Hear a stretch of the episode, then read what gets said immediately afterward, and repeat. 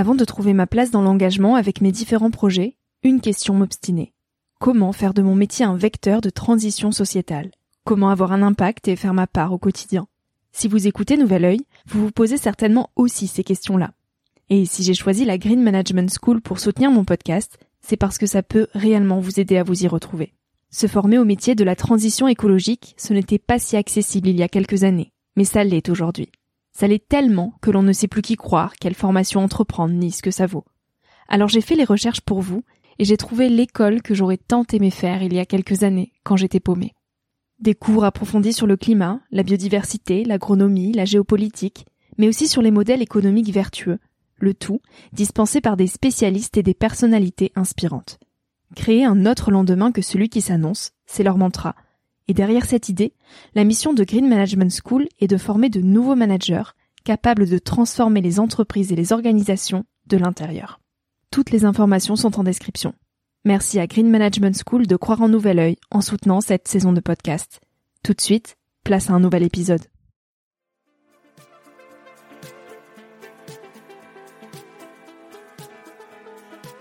Hello, je suis Victoria et j'ai 24 ans. Chaque semaine, j'embarque mon micro jeune et je pars à la rencontre de personnes inspirantes pour poser mes questions sur ce qui fait nos vies, dans un monde où l'on se cherche et où on questionne notre avenir. J'espère qu'écouter le parcours et les conseils de ces personnes qui ont rêvé et osé faire de leur rêve une réalité t'aidera toi aussi à avancer d'un pied plus sûr dans la vie. Alors je t'invite à emprunter un nouvel œil pour regarder le monde sous un autre angle, pour te recentrer sur ce qui est essentiel et sur qui tu es pour t'aider à trouver ton chemin et surtout à oser.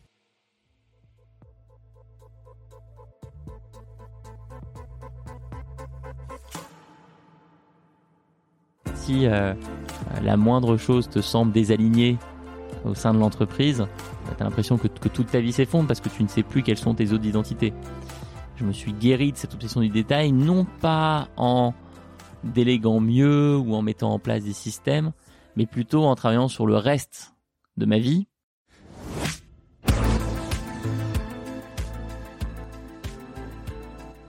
La santé mentale est un sujet de fond qui fait surface et entasse les magazines dans la presse. On parle de burn-out à toutes les sauces, et pour cause, il menace 900 000 personnes qui lancent leur entreprise chaque année. Si l'entrepreneuriat peut être un chemin pour se connaître, on l'idéalise aussi comme un ticket aller, sans retour, vers la liberté mais il peut autant être aliénant ce ticket-là. Parce qu'il y a un mécanisme, souvent inconscient, qui fait que tout est construit sous l'identité de l'entrepreneur. Alors on serre les dents, on se dit que ça va passer, et puis ça déborde, ça craque, et c'est trop tard. Alexandre Dana a vécu ces craquages et les prévient maintenant. Mieux encore, il aide à éviter les débordements des autres. Quel équilibre trouver quand notre passion se mêle à notre vie? Et comment jongler entre autant de passions qui s'entrecroisent? Avec Alexandre, dans cet épisode, on parle d'émotion, de santé mentale et d'équilibre. J'espère que cette écoute t'aidera à cultiver tes identités. Salut Alexandre. Salut. Je suis très heureuse euh, d'être accueillie chez toi pour enregistrer cette, euh, cette interview. Tu donnes très peu de d'interviews maintenant, donc je suis honorée que tu prennes ce temps-là. Euh, tu es le fondateur de Live Mentor, qui est la première école en ligne pour entrepreneurs en France. Et tu es aussi l'auteur du livre Entreprendre et surtout être heureux aux éditions Erol. Un livre qui lève le tabou sur la santé mentale des entrepreneurs. Donc on va euh, beaucoup mhm. parler de cette fameuse santé mentale au cours de, de notre entretien. Mais comme pour chacun de mes invités, j'aimerais qu'on commence par parler de qui tu étais quand tu étais petit, notamment de, ah. voilà, de l'enfant que tu étais. Donc, euh, hmm. quelle enfance tu as eue, Alexandre? Je, je, ne regrette pas d'être revenu de l'autre côté du micro des podcasts. attends, attends, t'as pas eu la suite des questions. Hein. alors la première euh, chose qui me vient en tête, j'avais beaucoup de mal à me concentrer sur une activité et à me me fixer sur une passion. Euh, je passais euh, de la pratique du badminton au football, à la gymnastique, j'ai fait du violon, puis du saxophone, puis du chant à la chorale ma, ma maman ou mon, papa me disait t'arrives pas à, rester sur un sujet, tu, changes, c'est instable. Avec une forme de, de critique ou euh, ils, euh, ils essaient d'aider dans ce sens? Non, ça n'a jamais été une critique très prononcée, mais c'était plus un, un constat, peut-être effectivement un léger regret que je sois pas cet enfant qui prend une passion et progresse fortement dessus. Et c'est un sujet auquel je réfléchis aujourd'hui parce que je pense bientôt faire les tests de neuroatypisme et je, je m'auto-détecte, je pense, un léger TDA. TDAH, ouais. Euh, exactement. Mm. Et, et ça pourrait expliquer pourquoi, enfant, j'avais du mal. et comment tu te sentais avec cette bah, différence qu'on te faisait euh, remarquer? Tu l'acceptais ou tu avais envie de coller à la norme, entre guillemets? Non, je l'acceptais, j'avais pas envie de coller à la norme, mais c'est vrai que je comprenais pas, notamment sur le sport, pourquoi j'arrivais pas à trouver le sport qui me convenait. Ça, c'était un, c'était un petit regret. Depuis, j'ai, j'ai eu la chance euh, de me créer une vie où tout est organisé de sorte à ne pas me lasser. Euh, et j'ai appris au fil des années à exprimer ma créativité. Euh, et ça, j'en suis, j'en suis très content. Mm. Mais cette pluridisciplinalité, mm. elle est aussi au cœur de ta vie aujourd'hui. Tu, même au-delà du sport, tu entreprends plein d'activités différentes. Mm. tu as rejoint aussi le podcast Métamorphose dans lequel tu interviews des personnes incroyables. Et donc finalement, c'est aussi caractéristique de ton parcours. Euh, c'est sûr que quand je refais le, le chemin en arrière, ça aurait été très dur pour moi d'être salarié. Et je ne l'ai jamais été. J'ai toujours été à mon compte, j'ai toujours créé mes projets. Et même quand mes premiers projets ne fonctionnaient absolument pas du tout, j'étais quand même très heureux. J'avais découvert un espace de liberté où je pouvais dans la même journée faire euh, euh, une mission A, puis une mission B, puis une mission C, qui n'avaient rien à voir euh, les unes avec les autres. Et ça, je, trouve que ça colle très bien à mon caractère, euh, où je peux me, je peux me lasser vite et j'ai besoin d'être nourri par, par plusieurs choses. Même dans ma spiritualité, les approches qui me parlent le plus sont celles qui donnent une clé de lecture sur l'approche pluridisciplinaire, sur la créativité incessante. Là, je viens de devenir directeur de collection chez Erol et j'aimerais beaucoup d'ailleurs, je lance un appel, hmm. euh, éditer euh, un livre, trouver un auteur qui s'intéresse euh, au, sujet de la réussite professionnelle, l'épanouissement professionnel pour les personnes neuroatypiques. Et encore une fois, je ne sais pas moi si, je suis neuroatypique, j'ai pas encore fait les tests, mais que je le sois ou, pas. Le sujet qui m'intéresse, c'est effectivement comment tu construis un parcours professionnel en fonction de, tes forces et de qui tu es. Et je suis certain qu'on peut euh, tout à fait s'épanouir, même si on a besoin de toucher à dix sujets différents euh, dans la même journée. Mmh, mmh, mmh. Tu as très vite mis les, pieds, du coup, dans l'entrepreneuriat. Est-ce que dès tout petit, tu savais que le salariat, ça ne serait pas pour toi? Parce que tu as quand même fait une école de commerce. D'ailleurs, c'était par erreur. Je crois que tu as, tu as mal rentré l'information de l'école au moment du, choix post-bac. Est-ce que c'était une erreur heureuse au final? Euh, moi, j'ai détesté l'école de commerce. J'ai vraiment pas du tout aimé ça. Euh, j'ai séché mon week-end d'intégration. Donc, dès le début, en fait, j'ai décidé de pas m'investir. Ensuite, j'ai mis 5 ans à avoir le diplôme au lieu de 3, parce que j'ai pris deux années de césure. Euh, je n'allais pas beaucoup en cours. J'ai euh, menti sur mon expérience de stage à l'étranger. Euh, j'ai fait semblant de partir à l'étranger faire un stage. J'ai raconté que j'étais parti au Maroc dans un riad faire un stage alors qu'en fait je suis allé à la grande mosquée de Paris, j'ai pris des photos des plateaux de thé, je les ai insérés dans euh, mon PDF. mais moi mon mon démarrage ça a été à l'âge de 19 ans de donner un premier cours particulier de mathématiques et de me rendre compte au fil des semaines, au fil des mois que j'appréciais ces moments. Je trouvais ça génial en fait de réfléchir à un contenu pédagogique, réfléchir à comment le structurer, à le transmettre effectivement, répondre à des questions, euh, chercher parfois les réponses avec l'élève parce que tu ne les as pas toi-même.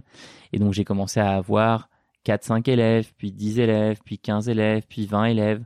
Et puis un jour j'ai donné un cours sur Skype en octobre 2010, à l'époque où personne ne donnait de, de cours à distance. Et où Skype existait encore aussi. Et où Skype existait encore, absolument.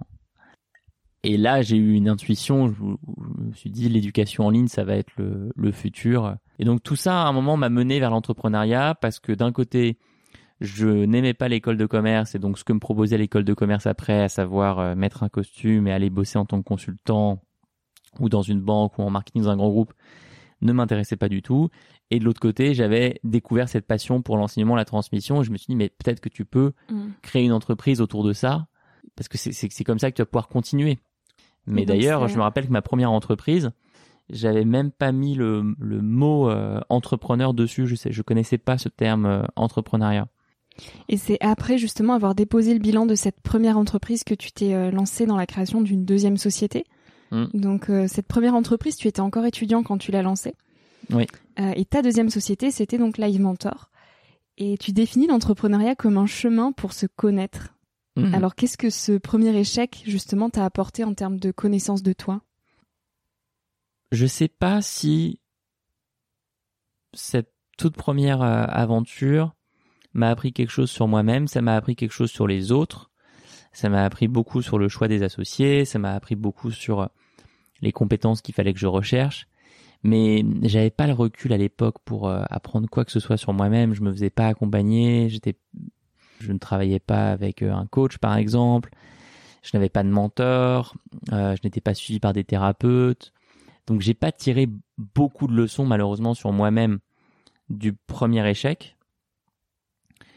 Et d'ailleurs, j'ai répliqué durant les premières années euh, de Live Mentor les mêmes erreurs. Pas toutes, mais pour donner un exemple, durant les premières années de Live Mentor, je bossais toute la journée sur mon ordinateur sur euh, une, liste de choses à faire je me réveillais le matin, je pensais à tout ce que j'avais à faire, écrire des articles, modifier le site internet, repositionner le site internet différemment. J'avais appris à coder, j'ai appris, euh, je passais des heures et des heures sur euh, des outils de comme GitHub, euh, des outils de ligne de commande, et j'avais pas compris que moi, ce que j'adore, c'est rencontrer l'autre, c'est être en relation, c'est euh, faire de nouvelles rencontres, c'est creuser de nouvelles rencontres.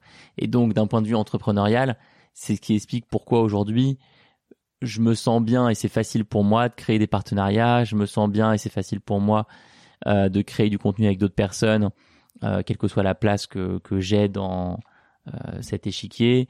Mais ça, je le savais pas Mm. durant les premières années et donc je faisais des missions extrêmement solitaires euh, et où j'étais pas très bon, voire pas bon du tout, et où en plus je ne prenais pas de plaisir. Donc tu vois, j'ai malheureusement euh, mis du temps à me connaître, hein, mais beaucoup et tu beaucoup as de temps. fait, euh, tu as fait d'ailleurs deux burn-out et ce n'est qu'à partir du second que tu as commencé euh, un fameux travail sur toi, travail personnel. Pourquoi avoir attendu le deuxième? Un, c'était pas suffisant. Hmm, je connaissais pas les, les, les outils, je connaissais pas les réponses, j'avais pas j'avais pas mis le le regard là-dessus. Ouais, je suis très je suis très sensible à tout ce qu'on fait, notamment via notre magazine Odyssée aujourd'hui, qui est vraiment un magazine de développement personnel pour entrepreneurs. On aborde des thèmes comme la créativité, le bien-être. Là, on sort bientôt un numéro sur le rêve. Je suis, je- ça, ça compte beaucoup pour moi de faire ça parce que j'en ai, euh, je pense, terriblement manqué durant euh, toute ma vingtaine, quasiment. Aujourd'hui, j'ai 34 ans. Je pense que j'ai commencé à créer une entreprise à partir de 19 ans. De 19 à 30 ans, j'étais euh, loin de tous ces sujets. Et comment alors la spiritualité est entrée dans ta vie? C'est venu petit à petit. Euh, suite à- au deuxième burn-out, j'ai pas découvert la, sp- la spiritualité euh, tout de suite, mais j'ai découvert des thérapies alternatives. Ouais. J'ai découvert l'acupuncture, euh, qui a fait des miracles sur moi. J'ai découvert euh, la- l'alimentation ayurvédique. J'ai découvert une magnétiseuse qui m'a fait des miracles euh, à plusieurs reprises. Et en fait, en commençant à côtoyer tous ces thérapeutes, je me suis rendu compte que pour, pour la plupart, hein, ils avaient euh, un chemin spirituel très fort. Donc en allant dans leur cabinet, en les rencontrant, ils avaient toujours des livres, euh, des ressources à partager. Ça m'était jamais arrivé chez un médecin généraliste. Hmm. Et donc je dirais que ce- c'est via ces rencontres au final qu'à un moment j'ai commencé à m'intéresser pour différents outils. euh, tu peux voir là, chez moi un peu partout. Il y a des livres sur l'énéagramme, des livres sur le tarot de Marseille. Il y a quelques quelques livres sur le sur le bouddhisme. Euh, et ça ça m'a fait du bien, ça- très certainement. ouais. Est-ce que tu dirais que finalement la souffrance, elle vient d'une méconnaissance de soi-même? Je, je, suis certain que mieux se connaître permet de mieux souffrir. Oui, ça, j'en ai, j'ai aucun doute. de moins souffrir, tu veux dire de, de, moins souffrir, oui. oui. Ouais, j'ai dit, j'ai dit l'inverse. De mieux souffrir. Ah, bah, ouais, bah, enfin, je l'ai entendu comme ça. on pourrait aussi le formuler comme ça d'une certaine manière parce que parce que c'était encore mieux, c'était encore mieux dit parce que de, de ma simple expérience, hein, je parle que pour moi, mais moi j'ai encore plein de moments de, de, souffrance, mais au moins je les comprends. Euh, je comprends pourquoi je réagis émotionnellement très fort à certaines situations, certains problèmes.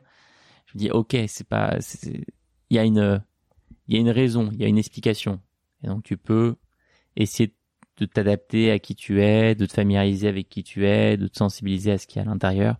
Et ça fait, euh, ça fait beaucoup de bien. Euh, après, il y a aussi une souffrance entrepreneuriale qui est simplement consécutive de la difficulté à lancer une entreprise, à la faire grandir, à devoir apprendre chaque semaine quasiment des nouvelles compétences, à rencontrer des nouvelles difficultés. Euh, mais je, je, je crois à ce double regard, ce regard sur le projet, l'entreprise et ce regard sur soi-même, là où 99% des gens qui entreprennent sont totalement dédiés et se, sont en sacrifice pour leur entreprise. Mm. Et tu as d'ailleurs identifié six blessures qui empêchent les entrepreneurs euh, de vraiment accéder au bonheur, entre guillemets. Et donc ces six blessures, euh, c'est la peur de l'échec, le syndrome de l'imposteur, la comparaison excessive, l'anxiété récurrente, l'obsession du détail et la dernière, le traumatisme de l'échec. Est-ce que tu les as toutes eues C'est non. sûr non, je n'ai pas toutes euh, traversées. En fait, c'est euh, ce que tu viens de mentionner, c'est le fruit d'une enquête que euh, j'ai lancée avant d'écrire ce livre mm. et à laquelle 10 000 entrepreneurs ont répondu en me partageant pour certains leur combat face au syndrome de l'imposteur, pour d'autres leur combat face à l'option du détail. Et moi, je me suis, je me suis reconnu évidemment sur, dans certaines, notamment euh, euh, l'obsession du détail, qui a été un vrai, vrai sujet pour moi, parce que j'ai passé beaucoup d'années à entreprendre seul au final, comme Live Mentor ne fonctionnait pas vraiment. Je n'avais pas euh, les ressources pour recruter qui que ce soit. Et donc, je travaillais avec mes associés de l'époque, mais principalement seul, avec du coup un niveau de contrôle sur ce qui se passait qui était très fort. Et quand l'entreprise a commencé à passer le cap des 15, 20, 30, aujourd'hui 100 personnes dans l'équipe, euh, ne peut plus tout contrôler. en fait, derrière, il y a un mécanisme euh, inconscient où tu, euh, tu, tu as construit tout autour de ton identité d'entrepreneur. Et donc, si euh, la moindre chose te semble désalignée au sein de l'entreprise, bah, tu as l'impression que, que, toute ta vie s'effondre parce que tu ne sais plus quelles sont tes autres identités je me suis guéri de cette obsession du détail, non pas en déléguant mieux ou en mettant en place des systèmes, mais plutôt en travaillant sur le reste de ma vie, de sorte à pouvoir euh, respirer quand je vois quelque chose euh, qui peut déclencher cette obsession du détail dans l'entreprise. Je me rappelle que ma vie ne se ne se résume pas à ça. Qu'est-ce qui constitue le reste de ta vie? Oh bah, plein de choses, les, relations euh, euh, avec les gens qui comptent le plus pour moi, donc euh, euh, que ce soit famille, amis ou ma, ma, partenaire de vie. Euh, ma pratique sportive. Donc là, t'es chez moi, donc t'as vu ce que j'ai installé dans un appartement parisien, à savoir une de cirque qui pend au-dessus de nos têtes. voilà, des sangles, des sangles de cirque, absolument, avec donc deux pylônes de 4 mètres de hauteur. la nature compte énormément pour moi. Je suis un, un fan de, de randonnée je me sens tellement euh, chanceux d'habiter en France, un endroit où on a tellement de, de, régions à découvrir. Moi, je cesse d'être euh, émerveillé quand même par le, potentiel euh, du patrimoine français qu'il faut absolument préserver, absolument, absolument préserver. J'ai un projet avec un ami qui est de faire l'Exa Trek, H-E-X-A Trek, qui est en fait un trek tout autour de la France. Il y a Live Mentor, effectivement, mon entreprise. Euh, que, que j'adore euh, toujours grâce à l'équipe, grâce à mon associé Anaïs. Et puis il y a des projets proches de Live Mentor, euh, comme euh, ce que je fais avec Anne chez Métamorphose, comme mes, mes, mon, ma nouvelle activité là. Chez Erol. Ouais, exactement, euh, d'éditeur, euh, de directeur de collection chez Erol. Voilà, tout ça, ça, ça me nourrit euh, beaucoup. Hum. Et tout ça, ça constitue ce que tu appelles finalement l'hygiène émotionnelle? Qu'est-ce que c'est hum. concrètement? Fabrice Midal a un point de vue vraiment pertinent ici. Je renverrai d'ailleurs l'épisode avec Fabrice Midal qu'on a enregistré il y a, je pense, près d'un an maintenant. Ah, génial. je le mettrai dans les liens. Ouais. Moi, j'adore son point de vue sur la société actuelle qui est soit on est complètement coupé de ses émotions, on a une injonction à être un robot, une pièce dans la machine, une version euh, technologique des temps modernes. Donc on, on, travaille, on travaille, on travaille. Soit une injonction à n'être connecté qu'à des émotions super positives, à être euh, dans cette version très californienne euh, du développement personnel, euh, à faire euh, du yoga tous les matins, etc., etc. Pour moi, une, hygiène émotionnelle, c'est plutôt se familiariser effectivement avec tout le panel des émotions qu'on a en nous. et ce qui est dur quand on entreprend, c'est qu'on peut très vite s'enfermer dans un micro rayon d'émotions. l'émotion de l'acharnement, l'émotion du défi, du challenge, euh, de l'excitation. De la comparaison. Ou effectivement l'émotion de la, de la comparaison. Voilà, c'est essentiel de réussir à, à, avoir une certaine forme de, euh, de connexion avec euh, la majeure partie de nos émotions parce que c'est ça l'expérience humaine, elles sont en nous.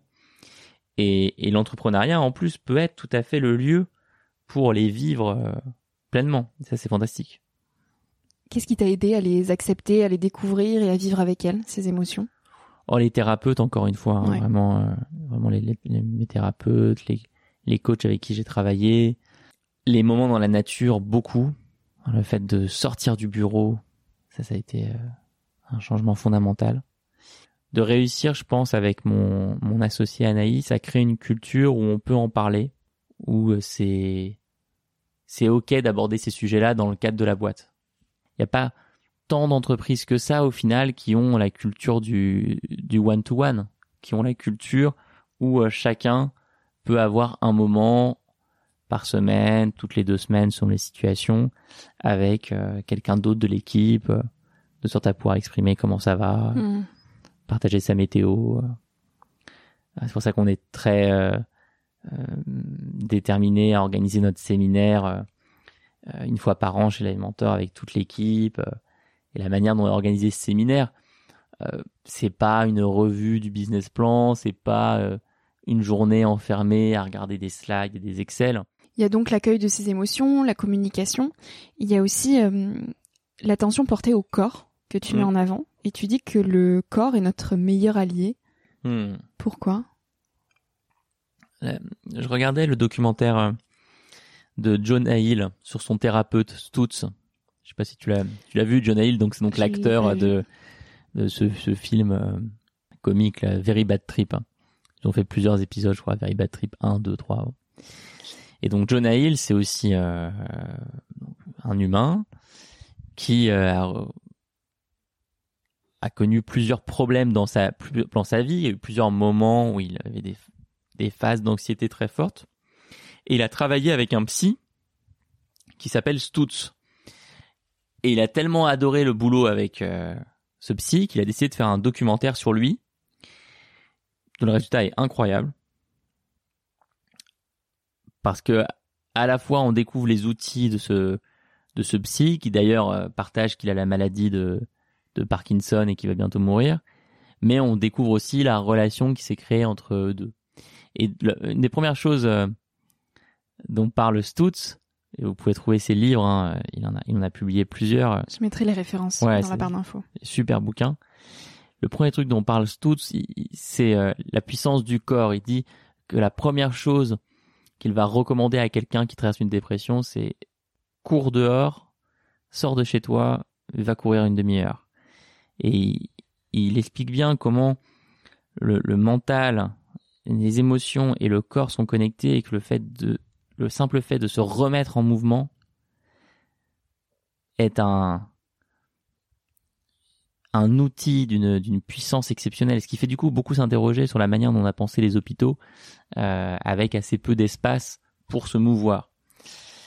Donc moi, c'est vrai que si je compare euh, mes six, sept premières années euh, où je filais euh, doucement euh, mais sûrement vers le burn-out et ce que je vis depuis 3-4 ans, bah il y a, y a un changement radical sur ma manière d'habiter mon corps. Enfin, s'il y a 10 ans, on s'était rencontrés et tu m'avais dit Alexandre, t'auras des sangles aériennes accrochées dans ton appartement parisien. Et... des sacs de rando partout par terre. Ouais, mais ça m'aurait semblé complètement impossible parce qu'à mhm. l'époque je faisais, je ne faisais plus de sport depuis des années. Mais même courir, euh, faire un foot avec des potes, euh, jamais, jamais, jamais. Et aujourd'hui, je suis vraiment, euh, enfin, obsessionnel de, de ça. Je suis certain que c'est. C'est devenu une obsession? Bah, en tout cas, c'est c'est quelque chose auquel je pense tous les jours. Je me pose la question, alors comment tu te sens dans ton corps aujourd'hui? Est-ce que tu as des douleurs? Est-ce que tu as des, des, endroits qui sont un peu crispés? J'essaie de prendre des moments pour m'assouplir. De tu pratiques du yoga? D'ailleurs, il me semble que tu souhaites passer ton diplôme de professeur de yoga. J'aimerais bien le faire un jour. Ouais. J'aimerais, j'aimerais bien le faire un jour, mais c'est, mais cette info euh, dont j'ai pu parler sur internet date d'avant ma découverte du cirque. Ah oui. Et donc maintenant le cirque est plus haut dans les. Une nouvelle passion est arrivée. Beaucoup plus haut dans les dans les objectifs. Mais euh, mais je crois que le yoga c'est quelque chose qui fait euh, un bien fou. Une autre façon de prendre soin de son corps, c'est aussi de bien s'alimenter. Est-ce que tu as revu ça va de pair. Ouais. Ouais, j'ai complètement changé mon alimentation. Qu'est-ce qui a changé euh Plus d'alcool depuis deux ans, pas une goutte. Euh, j'ai arrêté la viande aussi pour, pour différentes raisons. Je suis en jeûne intermittent, mais ça depuis très longtemps, depuis euh, l'adolescence. Beaucoup de légumes. J'adore ça. Euh, les protéines, on en manque tout le temps, mais on peut les trouver euh, dans des lentilles, protéines végétales. Il y en a à beaucoup plus d'endroits que ce qu'on pense, et puis on peut aussi se, compléter avec des compléments alimentaires. Et tu as senti des changements émotionnels depuis que tu as changé ton rapport à l'alimentation, ta façon de t'alimenter? En fait, c'est surtout que l'alimentation, pour moi, c'était, comme le dit très bien Anne Gecker, souvent un doudou. Euh, donc dès que j'avais une émotion qui était euh, dure au boulot, bah j'allais manger. Dose de sucre. Ouais, exactement. Je filais à la boulangerie et je prenais un gâteau. Et ça, je me rappelle vraiment très précisément d'avoir eu deux, trois années euh, comme ça chez Live Mentor. C'était un refuge quelque part. Ouais, l'aliment là est pas du tout ton médicament. l'aliment, c'est ton c'est le faux pansement. Hmm. un faux pansement. Tu crois que ça te fait du bien sur le moment, mais en fait, euh, pas du tout. ça t'enlève de l'énergie. Euh, mais là-dessus, euh, ça va vraiment de pair avec la pratique sportive, parce que quand tu, c'est pour ça d'ailleurs que j'ai arrêté l'alcool, c'est quand j'ai commencé à me mettre au cirque, je me suis rendu compte que les entraînements étaient très durs.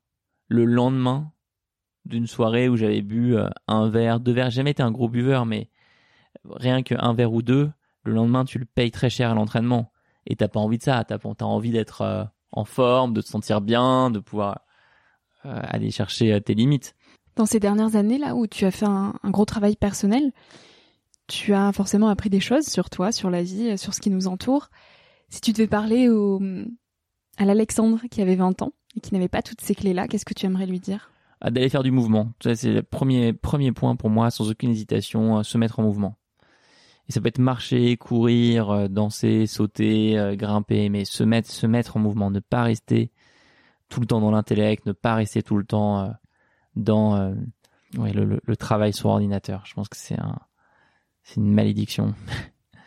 une profonde malédiction. Donc, le mouvement, le mouvement, le mouvement. En plus, tu peux faire, tu peux être en mouvement avec d'autres personnes, tu peux être en mouvement seul. Tu peux, quand tu donnes rendez-vous à un ami, au lieu de donner rendez-vous dans un café euh, assis, tu peux le faire en marchant, euh, tu peux tu peux faire cette rencontre en marchant ou en faisant une activité sportive. Et puis encore une fois, on est en France, on a accès à une telle diversité euh, pour se mouvoir. Les montagnes, les lacs, les océans, les, les, les, plaines, enfin c'est c'est merveilleux. Mm, mm. Au-delà du mouvement, tu es aussi euh, très stimulé euh, littéralement parlant, culturellement parlant. Là, il y a plein de livres chez toi. Comment est-ce que tu gères euh, peut-être cette forme de voilà, bah justement, ah. j'allais dire le mot boulimique, mais c'est presque ça. Comment tu gères cette cette compulsion aussi à apprendre, à t'intéresser à différents sujets, tout en sachant que bon voilà, il faut du temps pour pour autre chose, toutes ces relations que tu as envie de nourrir, ce sport que tu as envie de pratiquer. Hmm. Est-ce que tu finis pas tes journées en te disant non mais mon dieu, j'aurai jamais le temps pour tout, toutes ces passions, c'est vertigineux? Ah, ça, j'ai, oui, j'ai beaucoup été habité par cette crainte à une, à une époque. Euh, euh, je pense que c'est encore d'ailleurs un, sujet aujourd'hui. Moi, je suis très inspiré par la notion de polymath, qui est assez peu connue en France. Je veux bien que tu euh, dises deux trois mots dessus. Le polymath, c'est quelqu'un qui va montrer un très fort intérêt pour des disciplines différentes. Donc c'est un peu cette image des philosophes grecs qui étaient à la fois passionnés par l'alimentation, mais aussi euh, les mathématiques, mais aussi l'astronomie. Euh.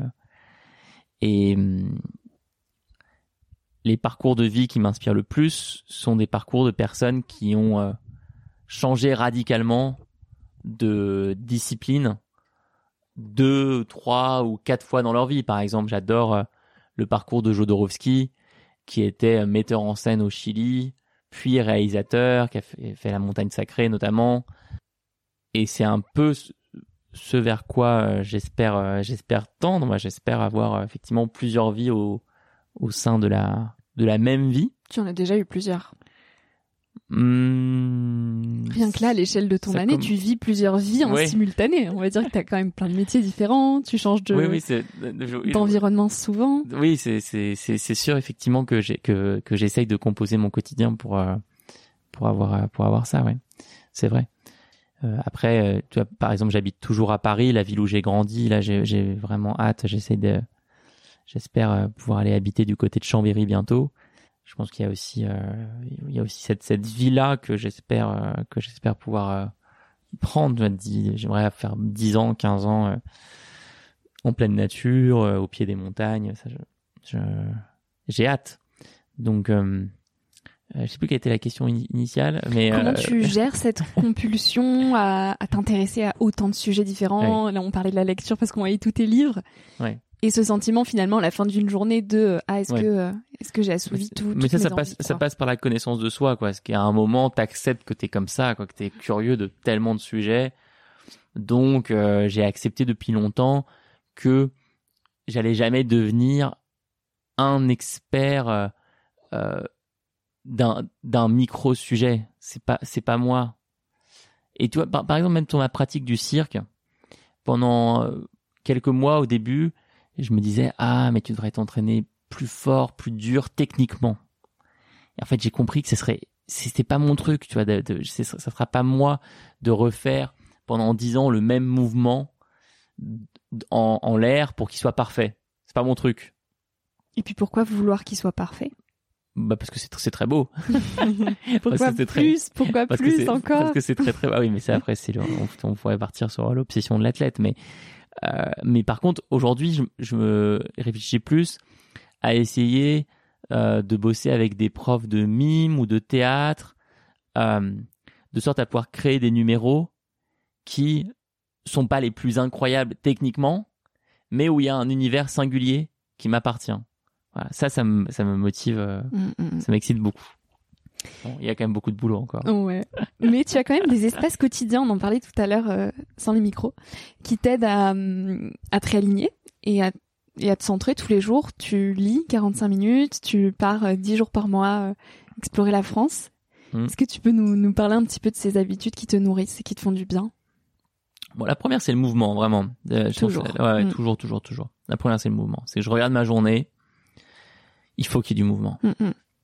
Donc euh, j'ai la chance euh, que les bureaux de Live Mentor soient à côté euh, d'un endroit exceptionnel dans Paris. Je n'ose d'ailleurs pas trop le dire à, au podcast, il faut pas que les gens le prennent d'assaut, mais c'est le cimetière Père Lachaise. Voilà, là où on avait enregistré l'épisode avec Gaël Fort. Ce que tu m'as dit, ça c'est incroyable. Mais donc il y a un, magnifique cimetière très grand où il y a de la place pour pouvoir marcher et puis on se sent à, certains endroits complètement hors de Paris quoi on n'entend quasiment plus les voitures il y a tous ces arbres qui nous qui nous régénèrent ça c'est fantastique donc euh, voilà, c'est le mouvement, mon premier euh, premier rituel. Des routines assez fortes sur l'alimentation. euh, moi, je mange, mange pas le matin. Je je prends des déjeuners euh, très légers. Euh, sur, sur le sur le dîner, je, je sais toujours à peu près aussi ce que je vais ce que je vais manger. Du temps avec euh, les gens qui comptent pour moi, qui m'apportent de l'amour, euh, à qui je, qui je donne de l'amour aussi, j'espère euh, suffisamment. Et autre rituel super important, euh, me demander si euh, dans mon travail, je suis sur des activités qui me passionnent, qui me, qui me donnent de l'énergie et ne m'en enlèvent pas. Ça, c'est absolument essentiel. Et la lecture. Et la lecture, euh, oui, la lecture, c'est une manière d'accéder à la pensée de n'importe qui. La lecture, c'est une manière de plonger dans un univers. La lecture, c'est aussi une manière d'avoir plusieurs vies au sein d'une même vie. Parce que tu habites la vie d'autres. Et oui, ça, c'est l'astuce euh, ultime Mm. des lecteurs. Ça, c'est fantastique. C'est pour ça que il faut lire des livres, quoi. C'est une façon de hacker la vie un peu. Ouais, carrément. c'est fantastique pour ça la lecture là je, je lance bientôt une newsletter de recommandations de livres tu vois justement Yes. pour partager des livres euh, qui m'ont qui m'ont vraiment marqué que je trouve incroyables euh, euh, oui ça fait ça fait beaucoup beaucoup de bien. Notamment je j'adore lire des livres avant de dormir. Quand j'arrive vraiment à le faire c'est c'est top. Couper le téléphone une heure une heure et demie avant de de dormir se mettre sur un livre. C'est comme ça que j'ai eu mes, mes, mes plus belles découvertes. C'est comme ça que je suis vraiment rentré dans la pensée de certains auteurs, dans leur univers. Tu arrives à couper une heure, une heure et demie avant ton heure de coucher, le téléphone? Parfois, pas tout le temps, mais parfois, et j'ai envie de tendre euh, vraiment de plus en plus vers ça. Là, les moments où moi je suis le plus déconnecté, c'est dans ma pratique sportive. Ça, c'est un, c'est un kiff absolu. C'est voilà, par exemple, jeudi dernier, session de 3 heures. 3 heures, sans aucun téléphone, sans ordinateur. J'ai, je recommande hein, le travail euh, d'un ami, euh, Victor Fersing, qui est un ancien euh, de l'équipe Live Mentor, qui a créé une chaîne YouTube qui s'appelle La Fabrique Sociale, Mhm. qui interroge les liens entre technologie et société. Et il me partageait récemment une statistique, mais euh, effroyable, quoi, le nombre d'heures qu'on passe devant un écran par jour. Est-ce que tu le connais? Un écran, donc, euh, ordinateur, Oui. télé, tout confondu. Je dirais, en moyenne, en Ouais. France, 6 heures 10 heures. Non. Donc 6 heures, c'était le chiffre en 2012, et 10 heures, c'est aujourd'hui. Donc en fait, on est le, le mode par défaut, c'est qu'on est connecté. Oui. Il faut le faut l'entendre. Le mode par défaut, c'est on est connecté. Donc, il faut planifier, à mon sens, des moments de déconnexion. Et se faire violence aussi là-dessus, parce que c'est pas Il évident. faut les planifier. Il n'y a pas d'autre ma- pas d'autre manière parce que en fait par défaut maintenant on est connecté. Oui. Partout tout le temps. Euh, donc créer ces espaces, créer ces bulles, c'est essentiel. C'est pour ça que j'essaye vraiment moi dans, dans mon travail notamment d'instaurer cette culture d'aller marcher au Père Lachaise ou ailleurs sans les téléphones quoi. Si j'ai une réunion à faire avec quelqu'un, bah allez on y, on y, on y va, on, on part dans cette aventure là. Quand quand j'ai animé euh, le séminaire du mastermind dont je te parlais, euh, j'ai adoré choisir un lieu loin de tout, le domaine du Taillé dans la Drôme, et proposer à tous les participants, on a 48 heures ensemble, allez dans votre chambre, il y a une enveloppe qui a été déposée, et il y a un papier dans l'enveloppe. Le papier dit, on te propose de mettre ton téléphone dans l'enveloppe et de la mettre sous ton lit et de plus le regarder, de pas ouvrir pendant 48 heures. Et la réaction était intéressante au début. Les gens étaient un peu mal à l'aise, oui, mais pour les enfants, pour les urgences au travail, Tu etc. trouves des excuses. Et puis après, ils rentrent dedans.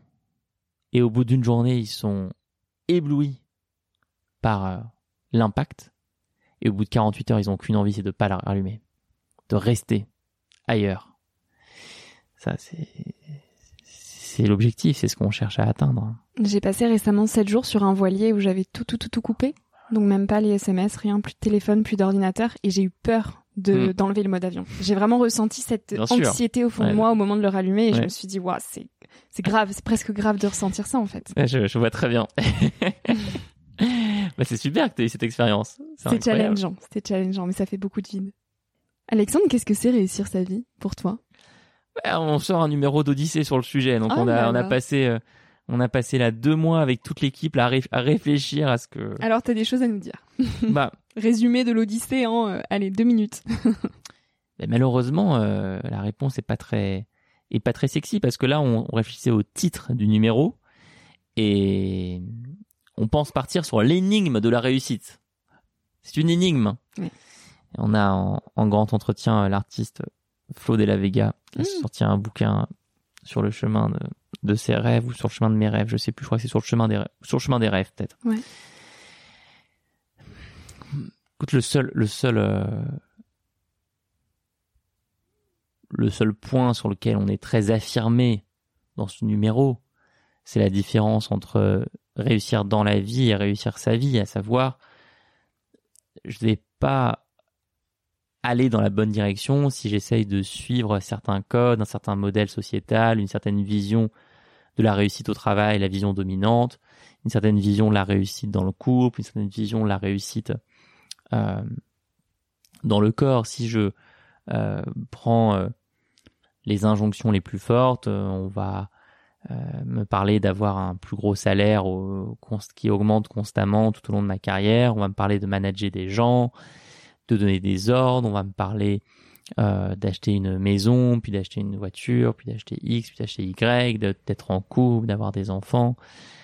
Euh, et en fait, euh, ce qu'on essaye de, de dire, euh, les gens à qui on, essaie- on a essayé de donner la parole dans ce numéro d'Odyssée, c'est qu'il y a autant de manières euh, de réussir que d'être humain. Mhm. Que le sujet est de trouver euh, ce, qui, ce qui pour soi fonctionne. Et peut-être d'avoir une vision aussi très circulaire de la réussite, de pas s'enfermer dans une réussite qui est individuelle, qui est une dérive du développement personnel moderne, qui est très centrée sur l'individu au détriment du collectif. Et ça, moi, je, je regrette qu'on ait cette opposition entre un système politique qui peut-être ne parle que du collectif, avec des masses qui s'opposent, la masse euh, gilet jaune, la masse des élites, la masse euh, classe moyenne, la masse euh, des provinciaux, et de l'autre côté, un développement personnel, encore une fois, une partie de ce développement personnel très américain, qui est 100% centré sur l'individu. Tu peux tout devenir. J'en parle dans le bouquin d'ailleurs, euh, euh, avec la religion de l'individu euh, volontaire euh, du sociologue Marquis, qui est, qui est incroyable. Voilà ce qu'on a, le, le défi auquel on s'est attaqué dans ce numéro Gros d'Odyssée. défi. Gros Je défi. mettrai les liens aussi dans la Gros défi. Écoute Alexandre, on arrive à la fin de cet entretien. Je vais te poser la question signature du podcast.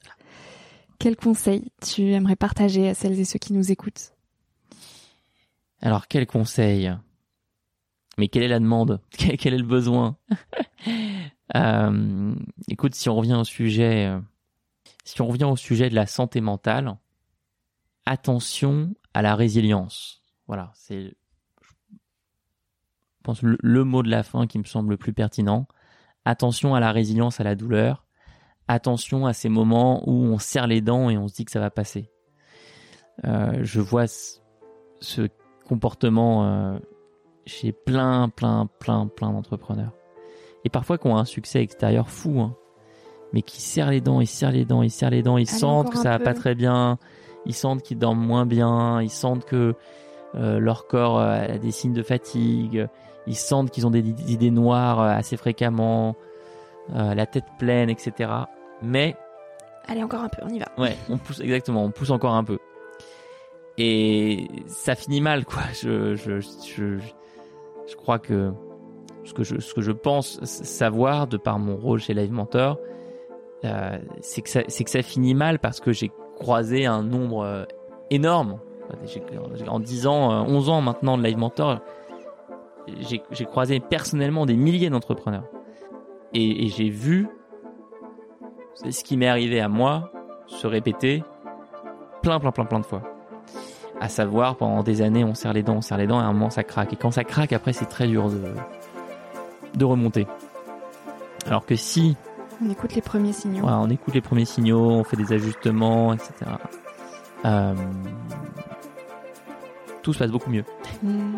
Et les outils en plus à disposition sont immenses. hein. On a parlé des thérapies alternatives, on a parlé du mouvement, on a parlé de l'alimentation, Des lectures, des lectures. Des Enfin, podcasts. c'est incroyable, ouais, incroyable tout ce qui existe pour euh, se faire du bien. Bah écoute, merci beaucoup Alexandre pour tous ces précieux partages. Mais merci à toi, Et à très merci vite. beaucoup. Merci à toi d'avoir écouté l'épisode jusqu'ici. Si ce moment t'a plu, je t'invite à le partager, à laisser quelques étoiles sur iTunes ou Spotify, ou à faire une story sur Instagram pour que je puisse te repartager. En attendant de se retrouver lundi prochain, tu peux me suivre au quotidien et m'écrire sur la page Instagram Nouvel Oeil. Sur le site internet www.nouveloeil-podcast.com, tu pourras aussi t'abonner à ma newsletter. J'y partage des inspirations, des nouvelles, des astuces et des petites choses qui font notre quotidien. Je te dis à la semaine prochaine pour de nouvelles aventures et en attendant, savoure la vie comme il se doit et fais des choses folles.